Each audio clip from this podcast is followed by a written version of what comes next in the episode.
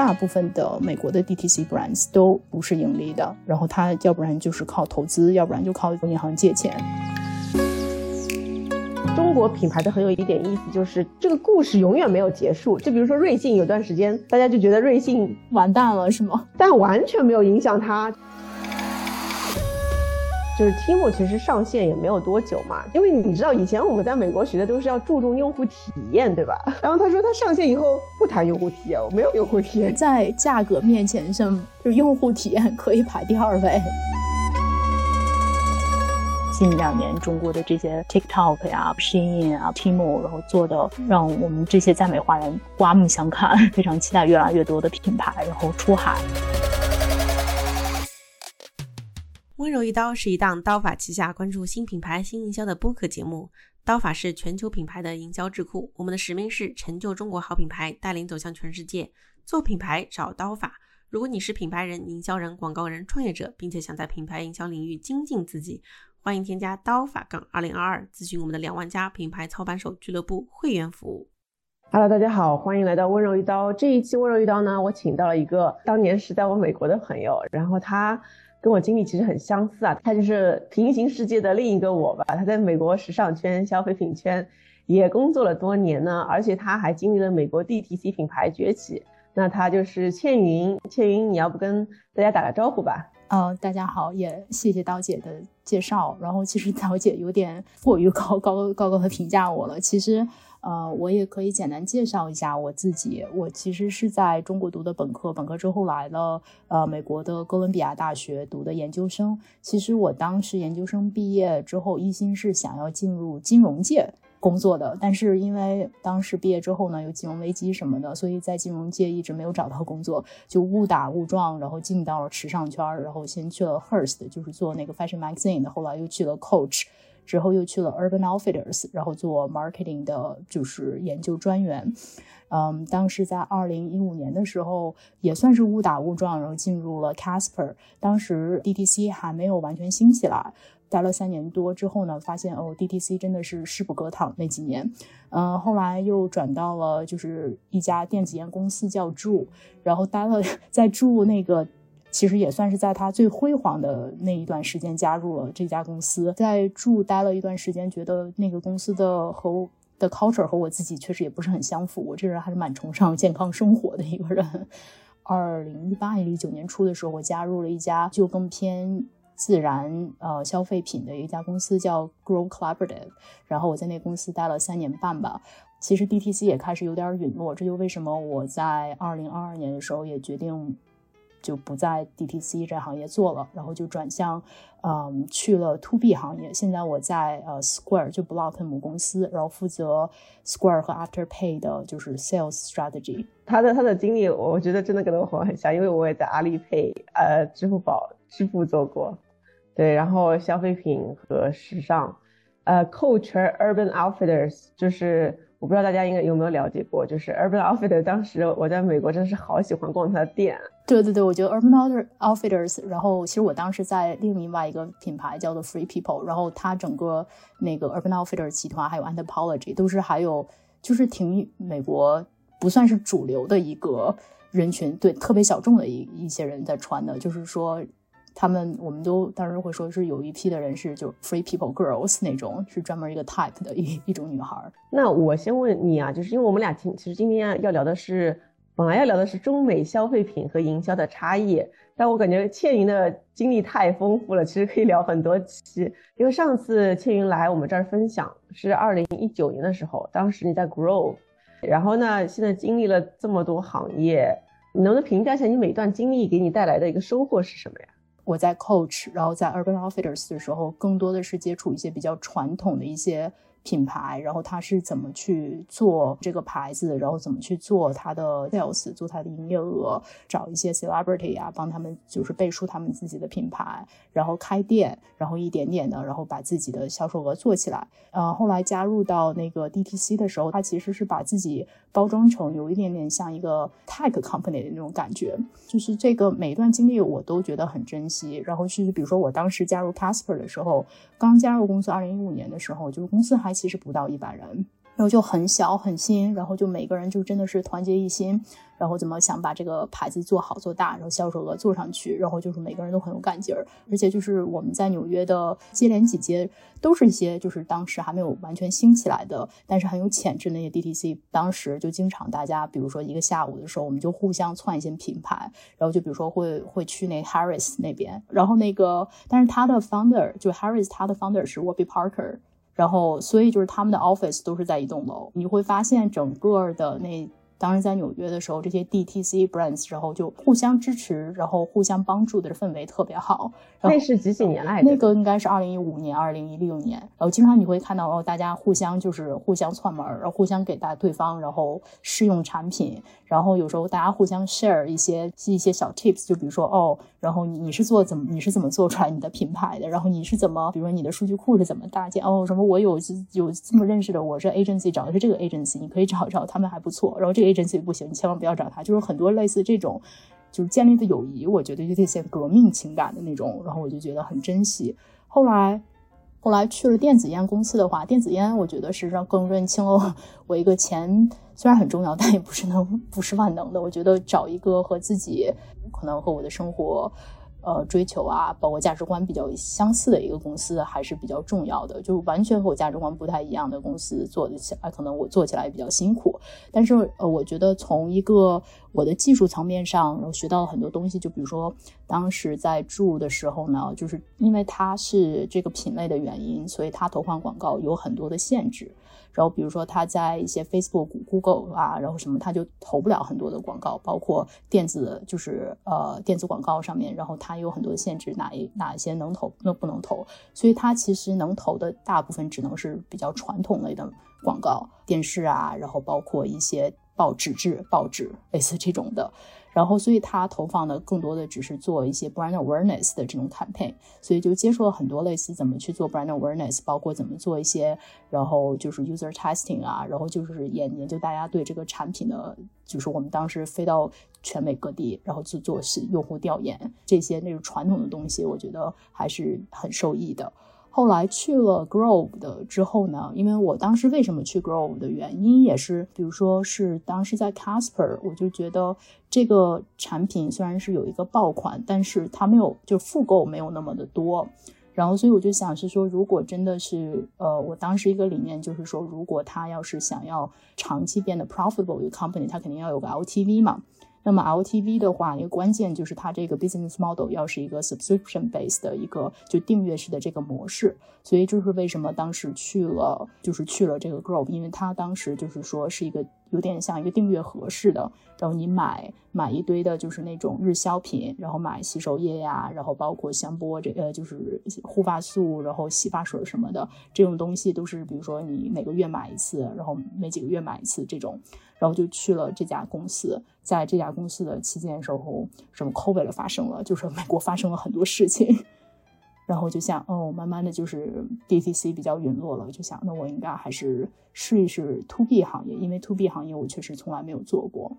就觉得挺不一样的。就是我给大家普及一下知识啊，因为有些听众可能不知道，就是 Casper 是当年美国 DTC 的一个著名案例，就是通过线上呃直接卖床垫啊，然后我觉得是 DTC 很多人都会讲的案例之一。然后倩云当时是在 Casper 做的是。呃，数字化的投放吧，数字化营销，呃，很多的 digital marketing 的投放都是他做的，对。然后 Grove Grove Collaborative 是呃，我如果没说错的话，是个比较崇尚自然、天然的呃护肤洗护的订阅制的这样一个公司，对吧？对的，对的，对的。Casper 和 Grove 最后都有上市，最后其实 DTC 都是有点陨落。那正好就是想聊到这个话题，就想问你，呃，因为我当时其实也是非常为 DTC 兴奋的，因为我们看到那个图嘛，就是 DTC 分割保洁。二零一九年，我我就跟你说，我觉得中国在发生美国一样的事情，而且我觉得中国的变革会更大。但是我也一直在关注 DTC 的起来和陨落，我就想问问你。呃，因为你是当事人嘛，你自己的体验觉得 DTC 经历过哪些阶段，然后它走向陨落的，你自己认为它背后的一些原因是什么？我算是经历过 DTC 从默默无闻到到一下子变得非常的 to the spot，然后一下到到最后陨落，我算是见这样见证了它的全过程。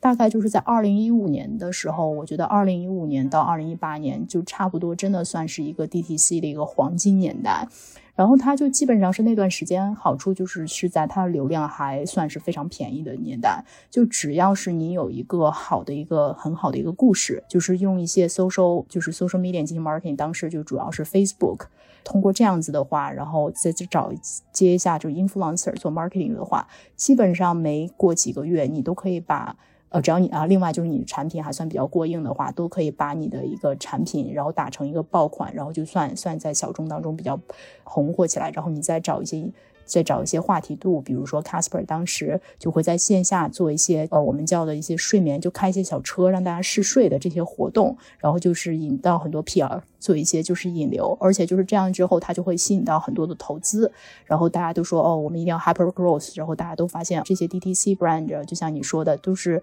通过一定这种。Social media 这营销，它都可以从这个大的比较传统的这些 brands 里头，然后分来一杯羹，然后他们的潜力其实是无限的。然后到二零一八年的时候，其实大家就开始稍微就是这些 hyper growth 的就是 DTC brands，它在。就是把这些流量给用光了，把这些 early adopter 用光了之后呢，他其实就是发现那下一步怎么办？我们怎么进入到这些主流的呃人群当中？就是当投资的时候，他肯定是要求你每年要有一个什么 twenty percent year over year growth rate 啊，这些他都会有要求，所以他就开始开始找，所以说那我们能不能找到线下？他们就开始。本来开始只是是做线上的，然后开始要找线下的一些渠道，比如说走 Target、走 Costco 类似这种。然后他又想说，哦，那之前我只有一个比较专一的一个产品线，我又开始说像 Casper 一样，当时只最开始只是说只做一个床垫，然后后来就是说为了自己的一些成长，然后我怎么怎么做更好的一个 product expansion，类似这样子的。从二零一九年的时候呢，其实这个也 OK，但是其实慢慢这些 DTC brands 就开始有些瓶颈的。然后另外的时候，其实二零一九年、二零一八年年底，就是二零一九年的时候，流量也开始面越来越贵。然后大家就开始考虑说是，哦，那有没有就是除了这些 social media，有没有是一些其他的渠道？然后我可以就是找一些比较便宜的。然后慢慢的就是 TikTok，然后现在那段时间也是弄弄起来，然后大家就不同的人就开始测试哦 TikTok、Twitter 这些，但是。也没有算是完全从 Facebook 移走。从二零一九年的时候，其实是呃，从二零二零年的时候，在美国算是 COVID 完全被。呃，开始来了，然后就是说，大家就一下子就开始在很短的时间内呢，就是这些人群就开始转到了一些线上消费。其实这是在 DTC 对，这是利好 DTC，对，其实是算是利好 DTC 的。然后就会看到，包括 Grove 当时就是是在短短几个月，其实都是百分之一百，然后这种增长。尤其是当时 Grove 还卖就是洗手液这种口罩这种，就一下就是买完全买断货了。然后就是说，在二零二二年。呃，二零二零年，我们呃这些公司，然后因为在短期的一家把卖断货了之后呢，他就就开始下一部分的那个库存。然后就下一部分买那个货的时候呢，其实他有一些有一点点错误的预估，他就觉得哦，可能这种增长是可以可以是 sustainable，是可以持续下去的这种高速增长。一方面大家就觉得哦，下现在就是因为这个疫情之后呢，然后所有的这个消费者行为就会完全转到线上了，完全改变了这样子的。然后另一方面就突然这个短期的这个高速增长，大家可能是觉得是会。一直持续下去，但是这会有一定的持续，但是可能大家有点过于乐乐观于说这个持续的百分比了，呃，就会发现可能在接下几年就发生的情况下，就是第一是其实在疫情的这段时间呢，就是消费者是有点预知了他未来的消费的水平在线上的，就比如说他在那。那短短的几个月，因为他惊慌是什么？他一下囤积了很多很多他并没有并不需要的很多东西，然后就导致，比如说二零二一年、二零二二年。但是从这个品牌方来讲的话，他其实在做他自己的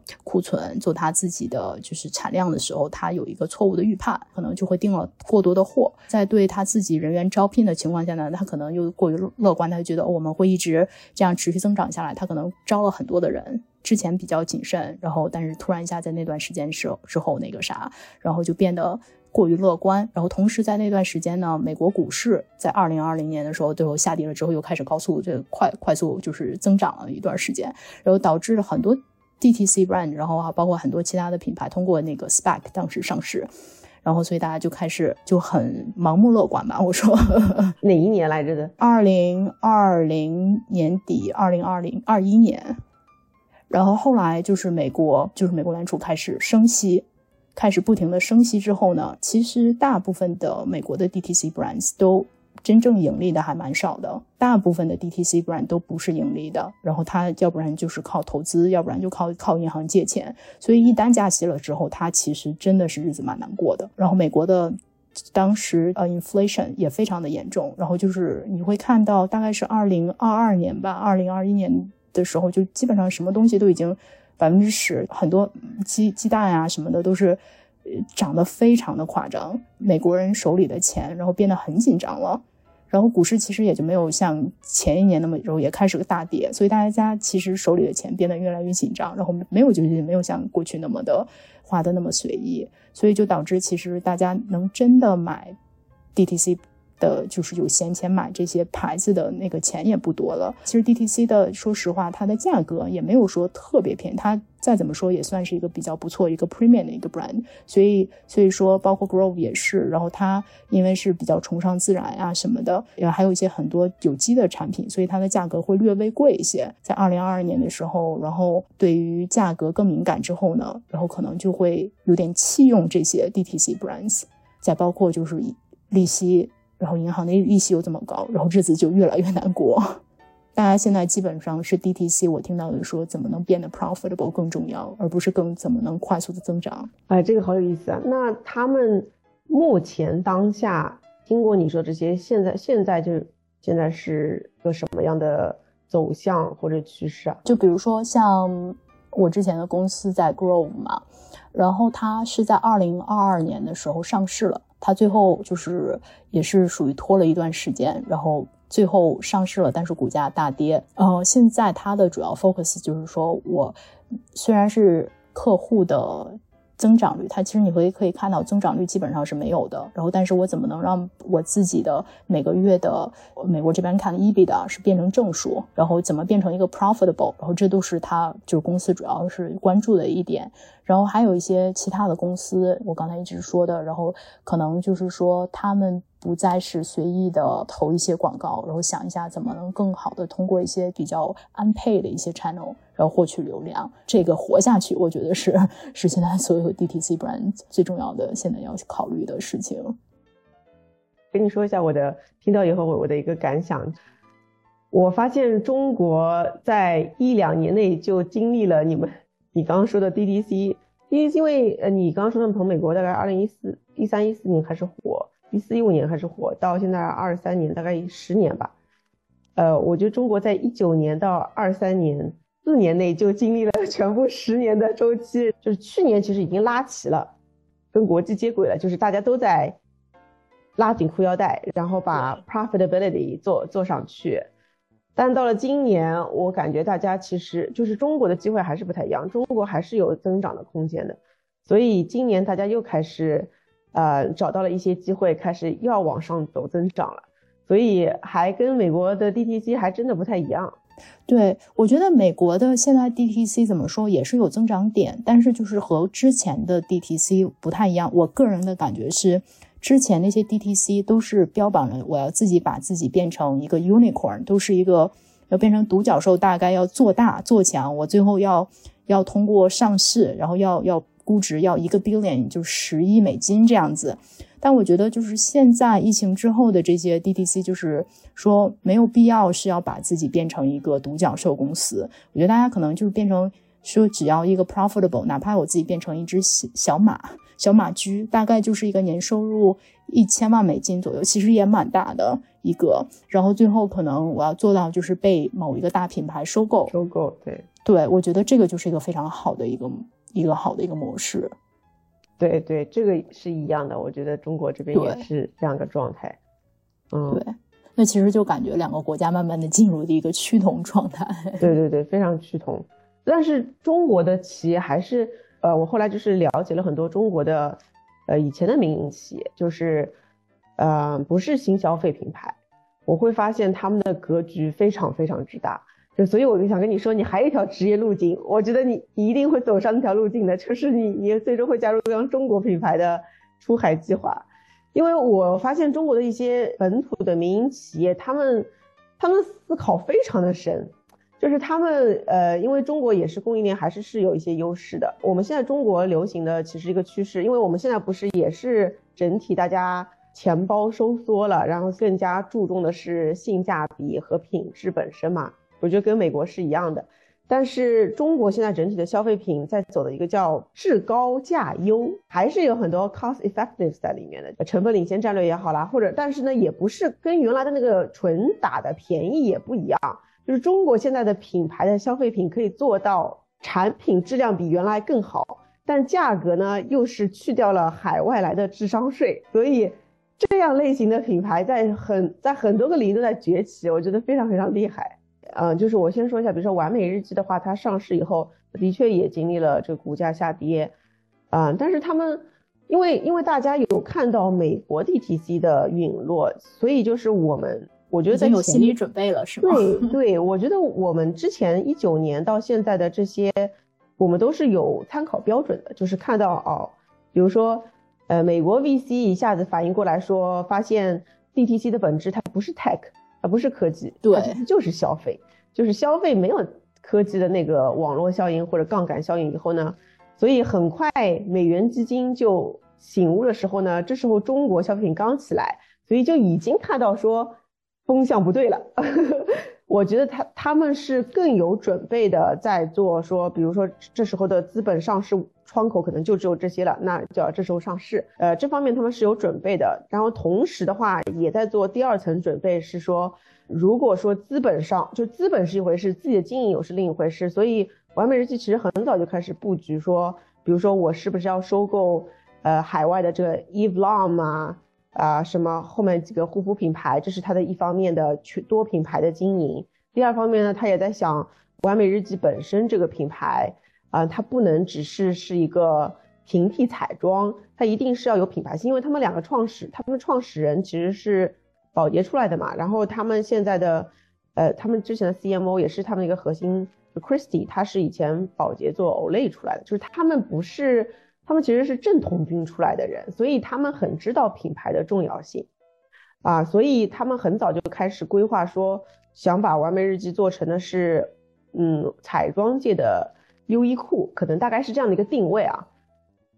我后来会发现，很多人都想做什么什么界的优衣库，对对对，优衣库什么什么的耐克，什么什么的苹果，就基本上都是把自己 这么定位，点嘛比较好，容易告诉大家大概是什么个模式。啊，所以他们很早就想要走这个模式，以后他们其实就开始在研究什么样的产品，或者呃，底彩妆这个本本身这个品类，它其实就应该是走的是就是趋势时尚，那是不是跟这个有跟它的预期有 gap？那所以他们现在在开始主推那个有个有膜的一个口红，就是既能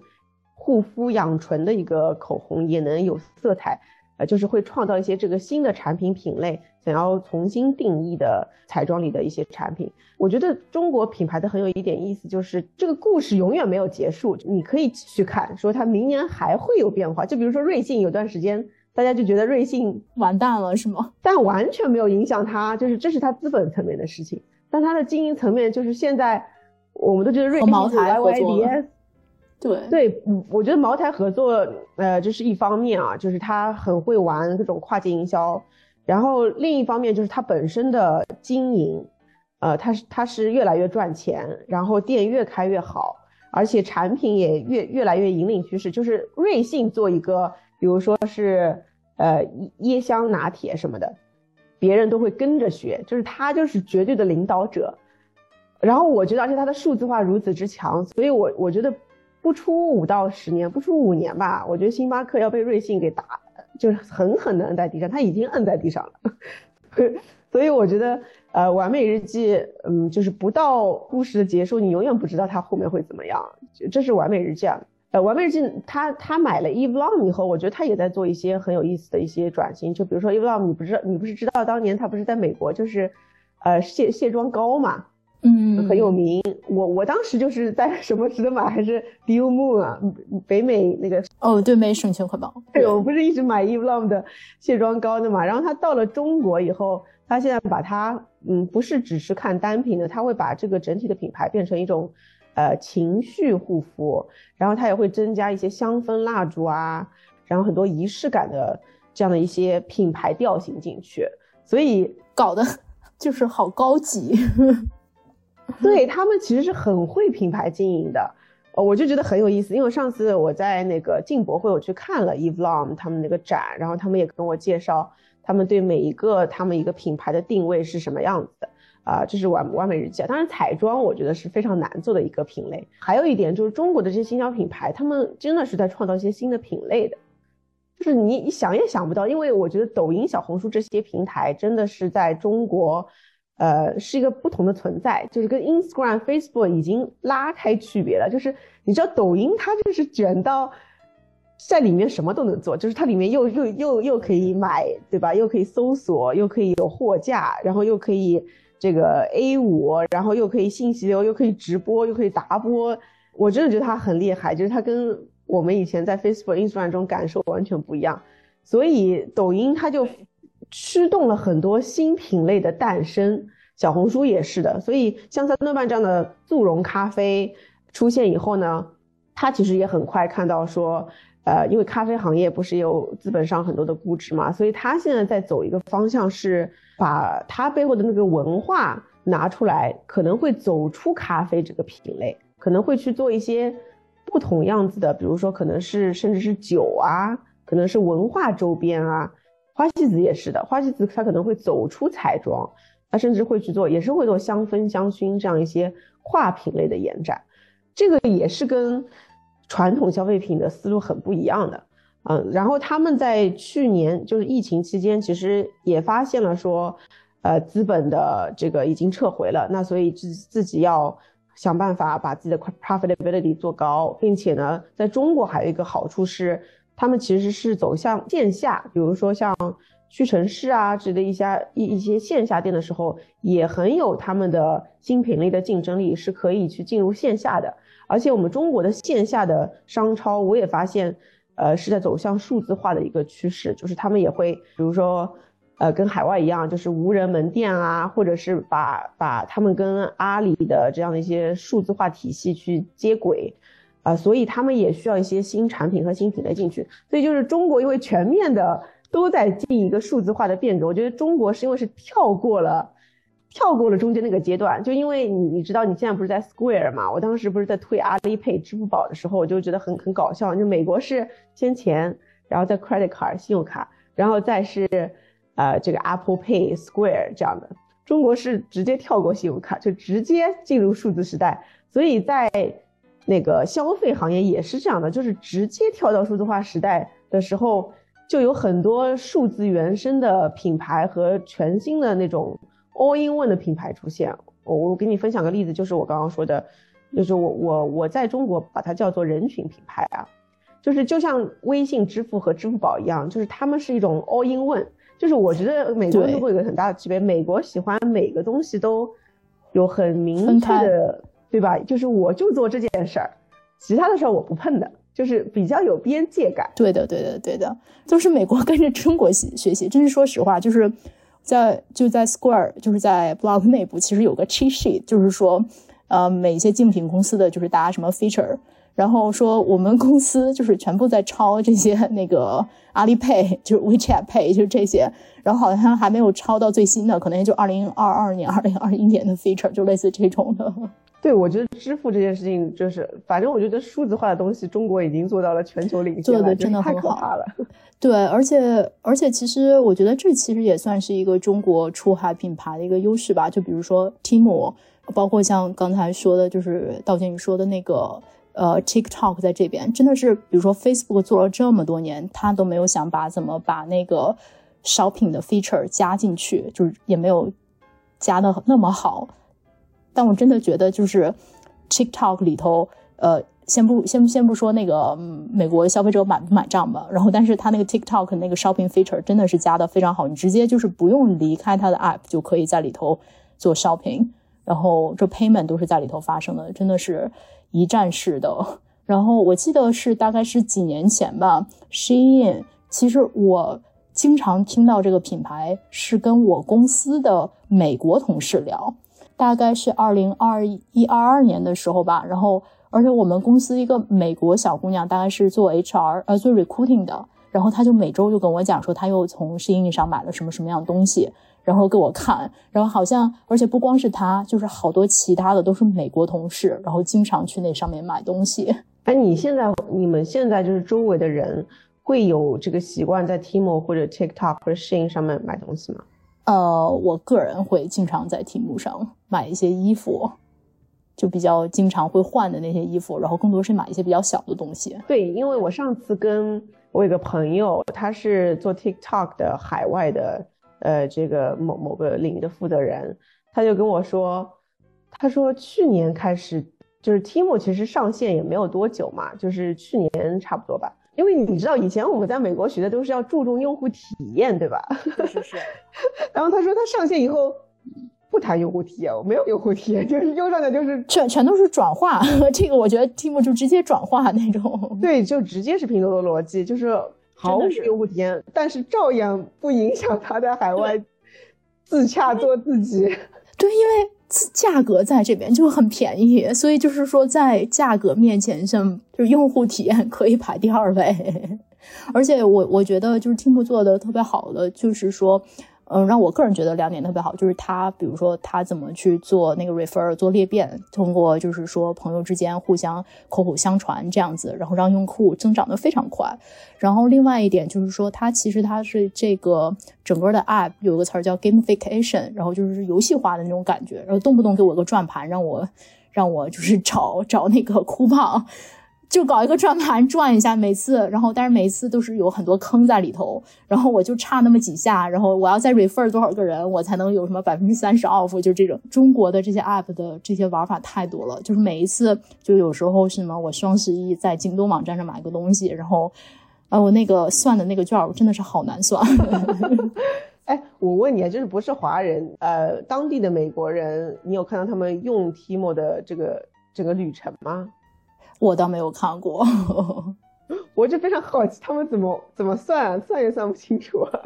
对，我觉得可能他们应该是算的不太清楚，可能就是简单的算一下，然后大概 apply 一个，因为它本身真的还蛮便宜的。对，也跟你前面说的美国现在这个物价都很贵，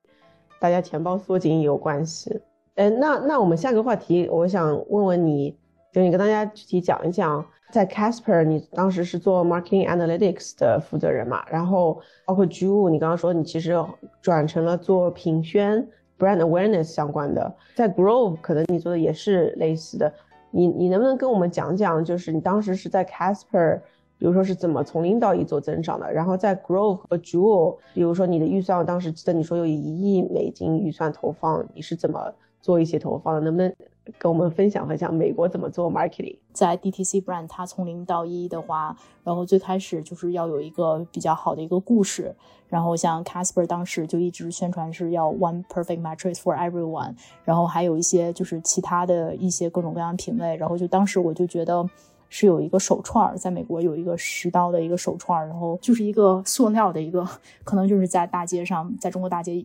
一一块钱。一个的那种手串，但他就是说是他有从那个喜马拉雅山从取了一点水，然后又从那个呃死海里头取了一点就是泥，然后所以它就代表着世界上的最高点和最低点。他那个手串上就是做了一个塑料，就是一个白色和黑色，就代表着你人生当中的 up and down，代表你人生当中的就美国就很信这些什么阴和阳，然后它就代表着你人生当中的 up and down，然后你人生。当中，你每天也会有有一些开心的时候，不开心的时候，就是你手串可以帮忙让你让你平衡一下，就是让你就是慢慢的就是天呐，开心一点。我的珠子可以出海，我觉得这是个对啊，就是这种，你就是这种，就是有这么一个故事，然后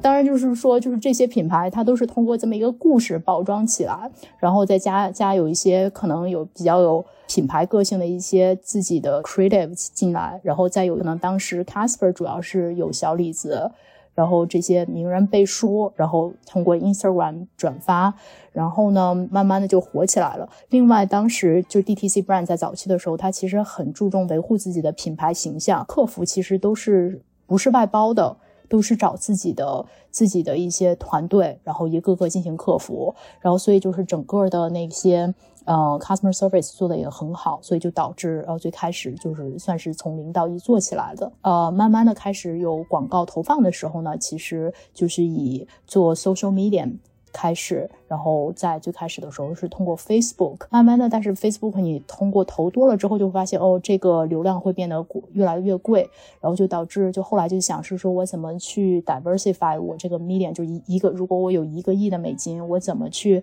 呃，去找一些新的 media channel，尤其是后来就是说有 iOS fourteen 这些，苹果算是把 Facebook 也有给封杀了一点，然后就是 Facebook 也投的没有之前那么精准了。之后怎么办？就是当时我们会有就是百分之六十的一一些钱是是我们算是一个 core 的一个 media portfolio，然后经过测试当中，然后做的比较好的一些 digital 的一个 media channel，然后还有另外百分之十四十，然后就是做一些测试什么的，比如说在在做这种测试的时候，可能就是 core 的时候呢，我的 ROI 啊或者 ROAS 给的设的就比较高，可能百分之四百、百分之多少、百分之三百多。然后就这些我 testing channel 可能就是只有是我只要是 break even 或者是 lose money 都都都没关系。然后包括就是在测试的时候，可能在慢慢的时候测试，我就要开始不仅仅只是线这些线上流量，然后可能还要就是说我我可不可以通过一些买传统媒体，然后像尤其是在这些品牌在。在进行嗯进行主流的时候，可能是 TV，在美国来讲，看看这种普通电视的还是有大部分人人在，然后就是买电视啊，呃，就是外面的那些立体广告，然后也是一部分的一些 budget，然后它也顺便能能引一些就是 PR 这些，基本上就是差不多是这样子一个投放的一个流量，然后当嗯就在这些公司的时候呢，就是投这个广告的时候。然后大家基本上都会有一个 weekly 的一个 check，就看我的 performance 怎么样，然后什么呃，就大家一起会讨论，说是呃我们下一周应该怎么怎么去投，然后这个 budget 应该怎么去 shape，类似这样子的。能不能跟我们讲讲，就是你的各种类型的，比如说 influencer marketing，呃 versus 刚刚说的这些 out of home，就是比如说 traditional 的 channel，呃传统的渠道，我尽量我们尽量用中文啊，就是比如说网红营销。传统的，然后还有一些呃，这个 DSP 投放这样的一些，呃，你在不同阶段的话，你可能占比有什么区别吗？对，其实，在最开始的时候，可能嗯，就是这种网红的话会比较多一些。然后，但其实这个网红在美国的话，它其实也是通过你们要跟网红谈判，当你带货的同时呢，那这个也也可以变成它的一些我们的自己的素材。然后可以用在其他渠道上面，所以这个其实就是一个很好的一个，就比如说我虽然是找的是一个 Facebook 上面的一个网红，但是这个 Facebook 网红的一些素材呢，我可以用到就是说 TV 上呀，或者是其他的一些 channel 上面。最开始基本上都是百分之一百的完全线上，然后在中期的时候，可能就是说线下会有百分之二十。哎，我问你个问题啊，就是呃，其实你就是说线下的，因为我当时记得我看过 Casper 的地铁广告，对啊，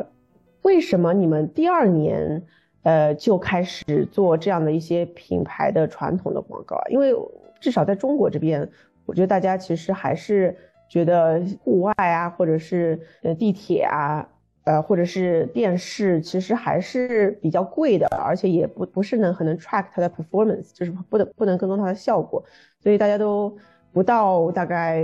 嗯至少五六亿吧，可可能就不会开始去投。其实，嗯，其实 Casper 这个广告当时就是地铁的时候呢，开始投的时候它并不贵，然后当时可能是因为就是纽约这个地铁可能是正好有个机缘巧合，然后他谈了下来。记得好像是十万美金，好像是几个月这样子，就不是很贵的。然后后来其实是他后来慢慢的涨价了，而且就是真的是说，因为当时的时候可能和国内的情况也不太一样，因为地铁广告当时在最开始的时候，地铁广告都是一些那种小广告，你知道吗？就像中国那种牛皮癣的那些广告，然后都很无聊。通过那么便宜的一个价格，然后买到了。一大节、好几节车厢，然后那一时大刷屏的时候，通过那么可爱的那些形象的话，其实给人家眼眼前一亮。而且呢，因为当时是做的和其他广告特别不一样，所以非常吸引眼球，然后就导致有来了好多的一些报道、新闻报道跟着一起来了，就吸引了很多流量过来。对我记得纽约的地铁是。就是很像我们中国的分众，就是你一旦坐下来，你就是一直看着，然后就还是蛮蛮深入人心。呃，我之前其实有深入过研究过 DTC，然后我会发现 DTC 它的内核其实不在于 social media，就是这些线上流量，它的内核其实是在于对用户的深入的，就是包括你刚刚说的客服，其实也不是就是随便找个外包，而是真正的把用户体验渗透到。这个体验过程中，然后包括对用户的数据，其实也会比起传统消费品牌，就是没有这么跟踪到用户的数据的和分析的。其实更以前更多是看渠道，呃，但是 DTC 品牌其实会更加的精细化去看用户数据，而且你当时就是看的是啊 marketing analytics 嘛，就我就想问问你，嗯，比如在用户数据分析上，或者你们拿到了各种数据后，除了为了投放更好的去。呃，去获客，你们还会做一些什么？比如说跟原来 Urban Outfitter 啊，或者跟 Coach 啊，或者你其他消费品不太一样的一些比较深入的用户的研究吗？对对对，真的是有用。这一点我觉得是因为可能是美国，它在这个收集数据，DTC brand 它可以在收集自己第一方数据上面，它做的还真的蛮不错的。其实从嗯，像刚才说的是，除了做通过这这个收集数据，然后投放进行投放之外的话，它其实用这些做一些就 loyalty program 啊，比如说你你把这些客户弄完了，动不动比如过生日的时候，我给你发一个礼品券，给你一个折扣，然后吸引你再回来接接着买。然后还有一些呢，就是说这些用户库，就基本上你如果去了一个 DTC 的一个网站之后，他都会问你说，哦，你愿不愿意就是把你的 email 给他给我们，然后将来我们有什么最新的消息，然后会或者最新的折扣都会随时通知您，都是有一般类似有这样子的话，然后。你就会把这个 email 发发过去，然后你会不停的联系，这样然后让它转化。就是未来新品新品研发也有时候也会通过这些用户，就比如说有一些客户，我们看他他过去的消费记录，然后花了很多钱在这个品牌上面，然后我们就觉得哦，那个这个消费就就会有时候就会呃联系他说你愿不愿意给我们做一个采访，然后就是你对这我们产品有什么建议啊，什么什么什么的，然后这其实对未来的一些产品研发有很多的一些帮助。我觉得主要就是这些。那你现在？去了 To B 的 sales strategy 的这个，就我觉得跟前面的好像也很不一样啊，因为我觉得支付行业真的非常 transaction driven。那你会会觉得有不一样的转折的需要需要去融洽的点吗？嗯，其实我觉得有一样也有不一样的地方。做 marketing 可能更多的是我这个广告投放，然后怎么更有效果。那我现在做的很多东西，那就是我能不能做一些东西，能让我们的就是 sales 团队，我们销售人员变得更有效果。比如说，呃，把我们的 product feature 改一改。然后包括一些，就是把我们的那个 sales 团队，我们现在有个五百多人的 sales 团队，把他们的一个结构给改一改。那就是像你广告投放一样，广告投放可能就是说你之前然后完全百分之一百是投电子的，那那我现在这个把这个销售人员也可以类比嘛？那我之前是完全都是一个大家。都是什么都卖的一个人，那我现在就把我的销就五百人的销销售团队变成可能是百分之三十的人，然后更更是精通于餐饮呃商店，然后就拉这些就 POS 的，可能然后另外百分之二十的时候主要是做零售业这部分的客户，然后剩下的一些其他人做服务类类的，就是类似就是类似这样子的，其实都是一些比较呃 operational，然后看一些 overall 的一些 direction 的东西。让这个公司怎么变得更 profitable？对，就是如果大家，我觉得如果听众对倩云有些，因为他今天呃覆盖了很多个面，我们可能都是呃浅浅的聊了一下。然后我我在想，如果倩云你下次有空还继续录的话，呃，大家有对他的问题可以打在评论区，然后晚点看倩云有没有心情回有没有兴趣回答大家吧。然后可以再做下一期。接下来有有人想要。出海做呃美国的这个市场，或者说今天如果有华人想要在美国做营销，你这两点你有什么建议想要跟大家分享的吗？哦，我我真的是就觉得中国的嗯产品，然后而且就看。近两年中国的这些 TikTok 呀，包括呃 Shein 啊，包括 Temu，然后做的让我们这些在美华人刮目相看，然后也非常期待越来越多的品牌，然后出海稍微小一点的品牌，其实最开始不用想的是说哦怎么把量做大，然后更开始的第一步还是想是我怎么现在好好的活下去，然后慢慢的可能是。最开始和想，呃，那那可能现实和理想就最开始可能会有一些差距，然后呢，最开始可能就是慢慢的进到一些，嗯，大的一些 distributor，比如说 Walmart 啊，就 Costco 这些，然后可能和那些品牌，他最开始想的我要做一个独立站呀，和做一个什么一个独角兽的这个想法是稍微有一些偏差，但是我觉得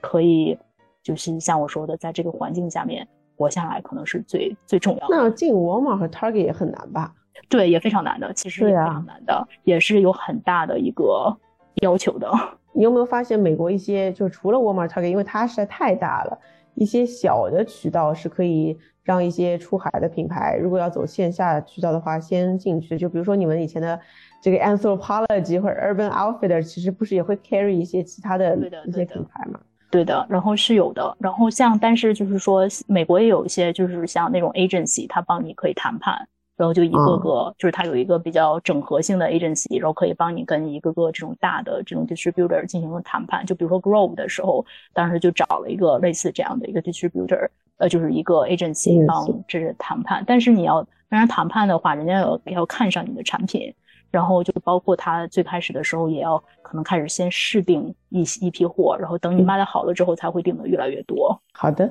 那其实也差不多了。那今天就谢谢庆云的时间，你那边也很晚了吧？好的，谢谢庆云。那我们今天就到这里吧，感谢庆云做客我们温柔一刀。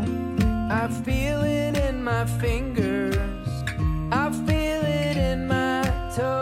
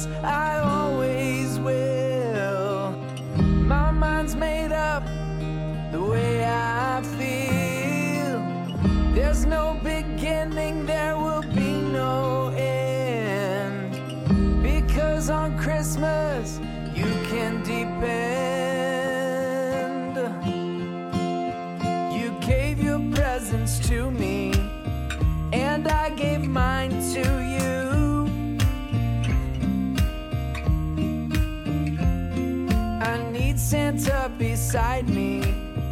in everything I do.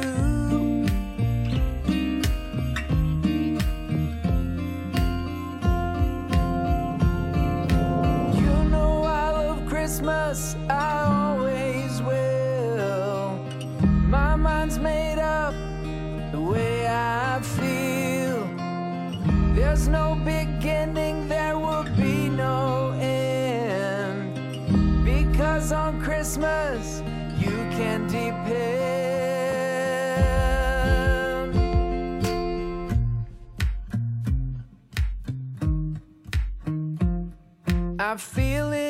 my fingers.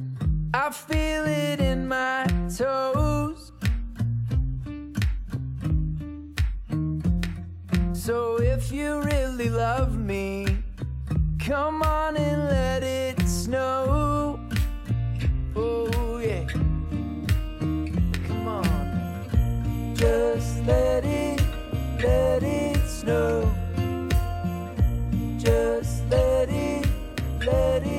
snow. Just let it,